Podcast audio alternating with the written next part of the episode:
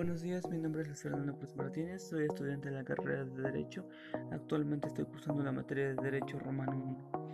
Lo que pretendo en este podcast es explicarles acerca de lo más importante de mi resumen que lleva por título Propiedad y sus elementos.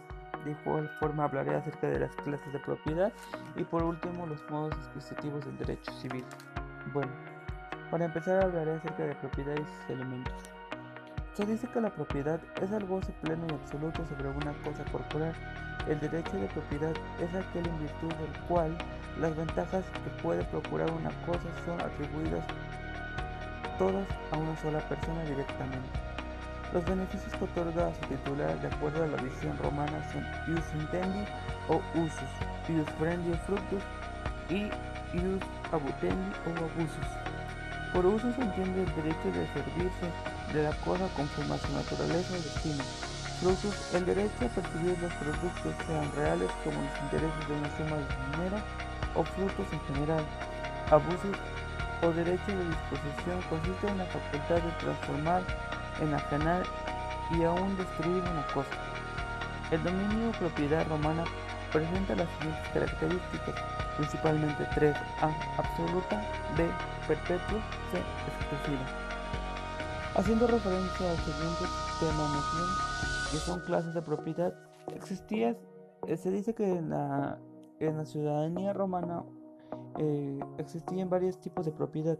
Una de las propiedades más importantes era la propiedad quitaria. Se dice que el verdadero derecho de propiedad, que era la propiedad romana por excelencia, se designó bajo el nombre de dominium ex iuri quiritium, figura jurídica regulada por el ius civile, y contó con la más amplia tutela legal por medio de la típica Acto in Rem y en Reivindicatio.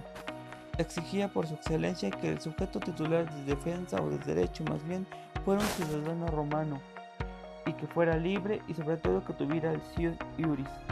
Por ende, la propiedad quiritaria no era accesible a los extranjeros o peregrinos que no podían ser propietarios del iuris civil. Otra de las propiedades más importantes que existía en la época romana fue la propiedad bonitaria. Esta tuvo reconocimiento legal en el derecho romano por la acción del pretor, por lo que se llegó a denominar una propiedad pretorial, y se daba cuando faltaba alguno de los requisitos necesarios para la existencia del dominio tributario. El pretor consiguió, o conociendo más bien los intereses de las partes, sería ante el rigorismo del derecho civil diversificándose este tipo de propiedad en tres distintas modalidades de saber. A. Propiedad peregrina. Era cuando el sujeto no era ciudadano romano, sino peregrino. B. Propiedad provincial, que hace referencia a la transmisión de un inmueble radicado en provincia. C. Propiedad pretoria o ium bonis, que esta era la más importante. Esta era cuando se hubiera transmitido una cosa susceptible de dominio quiritario, aunque fueran entre ciudadanos romanos. Se dice que la capacidad, también llamada condominio, o la, más bien la copropiedad, también llamada condominio, es la particular situación jurídica en la que dos o más personas tienen en común la propiedad de una cosa, configuraba lo que en la actualidad se denomina, se conoce también como condominio. Se dice que la protección de la propiedad varió en los medios para hacerla efectiva, según la naturaleza de la propiedad al que se pone la defensa. En cuestión acerca de los modos adquisitivos del derecho civil, se dice que entre los modos originarios de adquirir la propiedad se cuenta con la ocupación, la accesión, la especificación, la confusión, la convicción, la adjudicación y la usucapión. Entre los modos derivados estos son sucesiones o sucesiones particulares intervivos, en las que el sujeto de que adquiere la propiedad tiene que respetar los derechos reales establecidos sobre el objeto por su predecesor. Por la aplicación de la regla, nadie puede transmitir más derechos que los que él mismo tiene.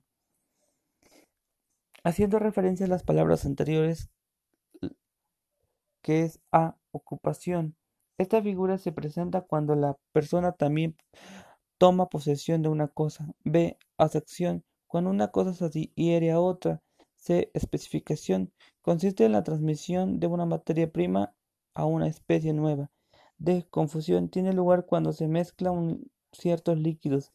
E. Adjudicación consistía en, el otorgamiento de la propiedad por pronunciamiento judicial. Y F. Usucapión es el modo originario de la adquisición de la propiedad regulada por el derecho civil. Bueno, pues de antemano esto fue lo más importante que pude realizar de mi resumen. Espero que sea de importancia. Gracias.